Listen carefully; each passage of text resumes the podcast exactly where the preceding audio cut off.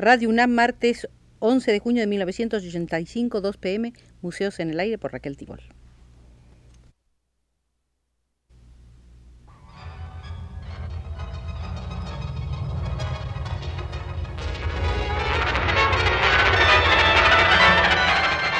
Museos en el Aire.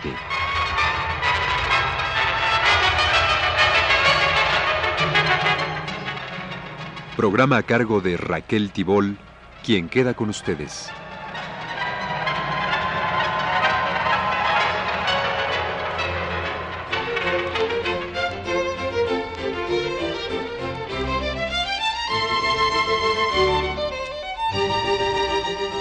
Todos están invitados a esta visita que iniciamos hoy, la novena al Museo de Hermenegildo Bustos. En la octava nos quedamos en algunas apreciaciones del crítico norteamericano Walter Pag respecto del quehacer pictórico del artista guanajuatense Hermenegildo Bustos. Nos decía Walter Pag que en su temprana juventud pretendió Bustos recibir de los demás algunas enseñanzas, mas como fuera objeto de burlas de algunos de sus compañeros, se retiró enseguida al campo de donde había venido y resolvió los problemas de su arte por sus propios recursos. Acepta también Pag que las recetas para preparar colores las tomó Bustos de libros adaptándolas a sus propias posibilidades y que su cultura visual la hizo en la contemplación del arte existente en cualquier población antigua de México.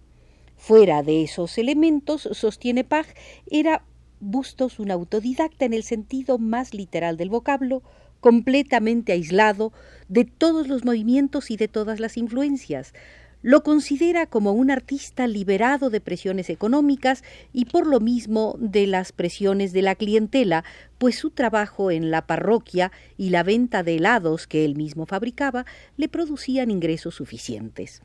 Para negociar los helados, Bustos contaba con la más amplia colaboración de su mujer. Él los pregonaba y ella los servía. Entre los vecinos de Purísima se repiten todavía algunos de esos pregones. Lucía Aranda de Solórzano, nieta de Matías Aranda y de Lucía Valdivia de Aranda, y bisnieta de José María Aranda y Alejandra Esparza de Aranda, los cuatro retratados por Bustos, me dictó uno de esos pregones bustianos. La nieve de limón, la nieve sin igual, para una irritación es medicinal. Gracias al afecto por sus antepasados y al arraigo cultural de esa familia de los Aranda, familia guanajuatense, podemos reproducir en este museo las fotografías de Lucía Valdivia de Aranda y Matías Aranda, tomadas seguramente por la misma época en que Bustos pinta el retrato del barbado don Matías Aranda, con lo cual se puede constatar, además de las cualidades de excelente fisonomista, la diferencia entre un verismo fotográfico y un realismo pictórico, más evidente en el sensual retrato de doña Lucía, temperamental joven y prolífica madre de once hijos, buena amazona y mejor administradora de la vasta hacienda familiar. Para este retrato en miniatura, Bustos hizo en bella labor de ebanistería el marco cajita más que portarretrato para contenerlo. Por lo demás, la familia Aranda es seguramente la única en Guanajuato que ha tenido el privilegio de ser retratada por los dos máximos artistas guanajuatenses, Hermenegildo Bustos y Diego Rivera. En efecto, el ingeniero Rubén Aranda Solórzano, hermano de Lucía, fue retratado por Rivera en 1951 dentro del mural El agua en la evolución de la especie que decora el interior del cárcamo de Lerma en el bosque de Chapultepec. Ahí aparece Rubén Aranda Solórzano como miembro del equipo de técnicos mexicanos que realizó las grandes obras de distribución del agua purificada a la Ciudad de México.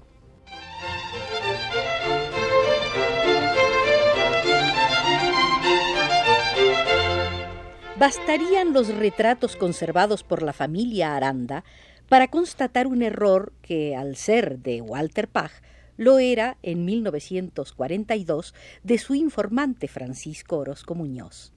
El fervoroso coleccionista suponía entonces haber juntado toda la obra de Bustos. Muchas pinturas auténticas han seguido apareciendo por aquí y por allá, sin contar, claro está, las que burda y mañosamente se le atribuyen. Mirando las pinturas en secuencia cronológica, desde el retrato del padre de 1852, pintado cuando el artista tenía 20 años, hasta los trabajos de principios de este siglo, hechos por un anciano, con justeza observaba Walter Pach cambios tan sutiles, tan poco abruptos, que él los considera como flores de suavidad. Primigenia en su ensayo es también la especulación sobre las cruces que aparecen en pinturas y dibujos. Ante todo las cinco cruces doradas que Bustos puso en la marcial chaqueta de su autorretrato, tres en el cuello junto a su nombre y dos en el pecho, pero también las antepuestas muchas veces a la H de Hermenegildo o las situadas en lo alto del papel al hacer un dibujo. Guiado por Orozco Muñoz, el escritor norteamericano y también pintor da la siguiente explicación. No hacemos una suposición, sino que afirmamos un hecho perfectamente conocido gracias al testimonio de los ancianos del pueblo que trataron al artista, cuando decimos que su afición, su amor al trabajo, se relacionaba estrechamente con la creencia de que su cuadro, desde la primera hasta la última pincelada, debía encontrarse en profunda armonía con su religión. Como suele suceder en los países católicos, este sentimiento no arrojó sombra alguna sobre su carácter naturalmente alegre. Cuantos le conocieron nos hablan de su complacencia para cantar canciones festivas, así como para contar historias jocosas. Solo dos naturalezas muertas se conocen de Bustos y Walter Pach las enfoca no muy acertadamente. Afirma, figuran en ellas los productos de su jardín. Esto sería imposible, pues la variedad representada es demasiado grande y correspondería a un huerto tan rico como cuerno de la abundancia chile, jitomate, ciruela, tuna roja, tuna verde, fresa, higo, plátano, pera, durazno, aguacate, papaya, sandía, granada, granada china, granada roja, guayaba, mamey, naranja, calabaza, papa, camote, piña, membrillo, zapote, chirimoya y otros frutos. Esta diversidad hizo deducir a otro historiador de que Bustos había sido un pequeño terrateniente, cuando en verdad el terreno donde se asentó su morada, conservado en sus dimensiones originales, apenas si permite considerarlo como un modestísimo casateniente. Tampoco supo apreciar Pag la disposición para nada académica de los elementos frutales sobre la superficie de una austera y elegante modernidad, asimilable por quienes hoy se adscriben al arte pop y al hiperrealismo. Se ha dicho también que era un muestrario de las frutas utilizadas en los helados. Nadie hacía por aquel tiempo nieves de papa, de chile o de aguacate. La tesis irrebatible de Walter Pach es la que ubica a Bustos en el naturalismo, un naturalista que se dejó guiar por el sentido de la naturaleza hasta dejarse dominar por ella.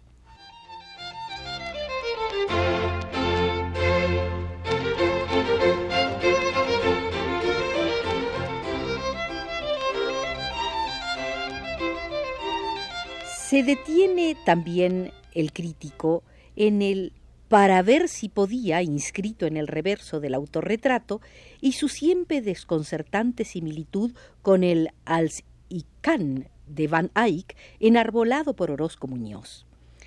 No intenta, como lo harán después otros escritores menos cuidadosos, equiparar a Bustos con el flamenco, pero lo sitúa, y esto es correcto, en la misma familia.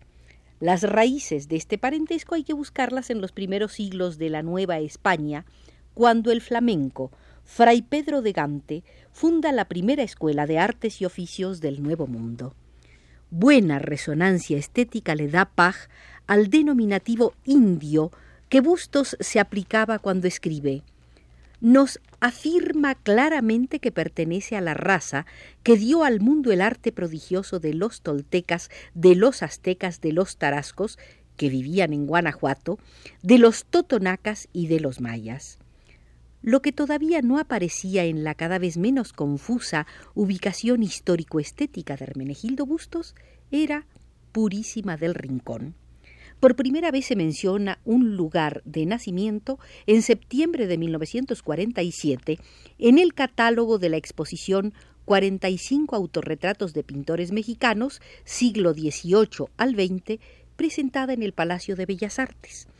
El dato está incorrecto, pues se da como tal a San Francisco del Rincón. En el breve prólogo de ese catálogo, Bustos y José María Estrada el Jalisciense son considerados ya no como pintores populares, sino como figuras capitales de la escuela mexicana de mediados del siglo XX. Fue Paul Wechstein, crítico alemán afincado en México, quien relacionó el tipo de retrato practicado por Bustos con la fotografía.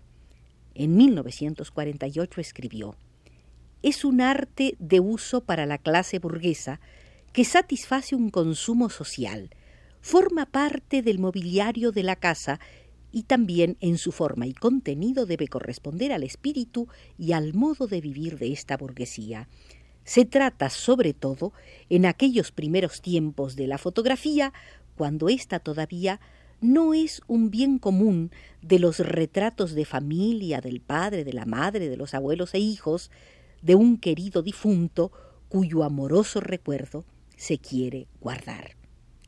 A fines de los años 40 se descubre que Orozco Muñoz no es el único coleccionista de bustos. Un médico de San Francisco del Rincón, el doctor Pascual Aceves Barajas, también había reunido pinturas de su casi coterráneo. En 1950 muere Orozco Muñoz y su viuda, Dolly van der Wee, atiende con responsabilidad cultural la solicitud que en 1951 le hace el Instituto Nacional de Bellas Artes para presentar una muy completa exposición del guanajuatense.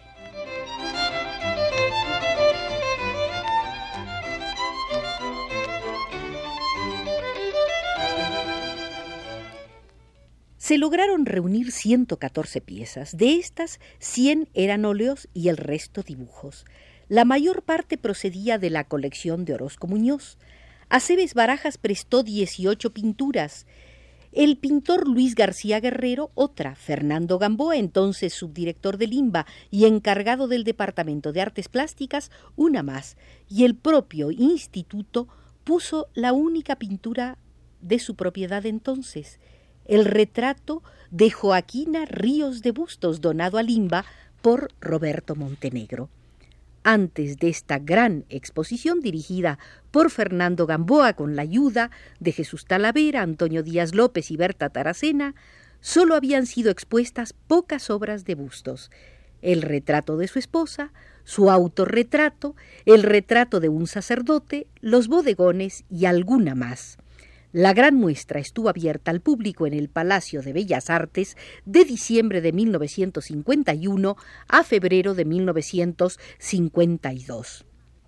Además de las obras, se exhibieron las páginas del calendario los manuscritos del padre, el sombrero de estilo asiático, el instrumento chino de cuerda, un banquito que Bustos usaba al tocar ciertos instrumentos, las fotografías tomadas por el cura Gil Paromares, varias vistas de la parroquia y el jardín de Purísima, y el sencillo frente de la casa del pintor con su puerta angosta y su alta ventana.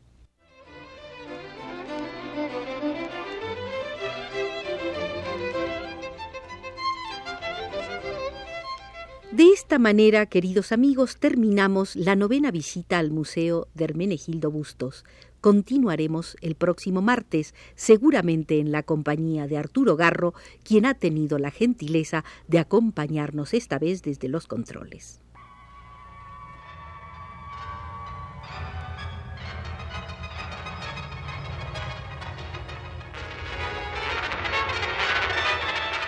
Este fue Museos en el Aire.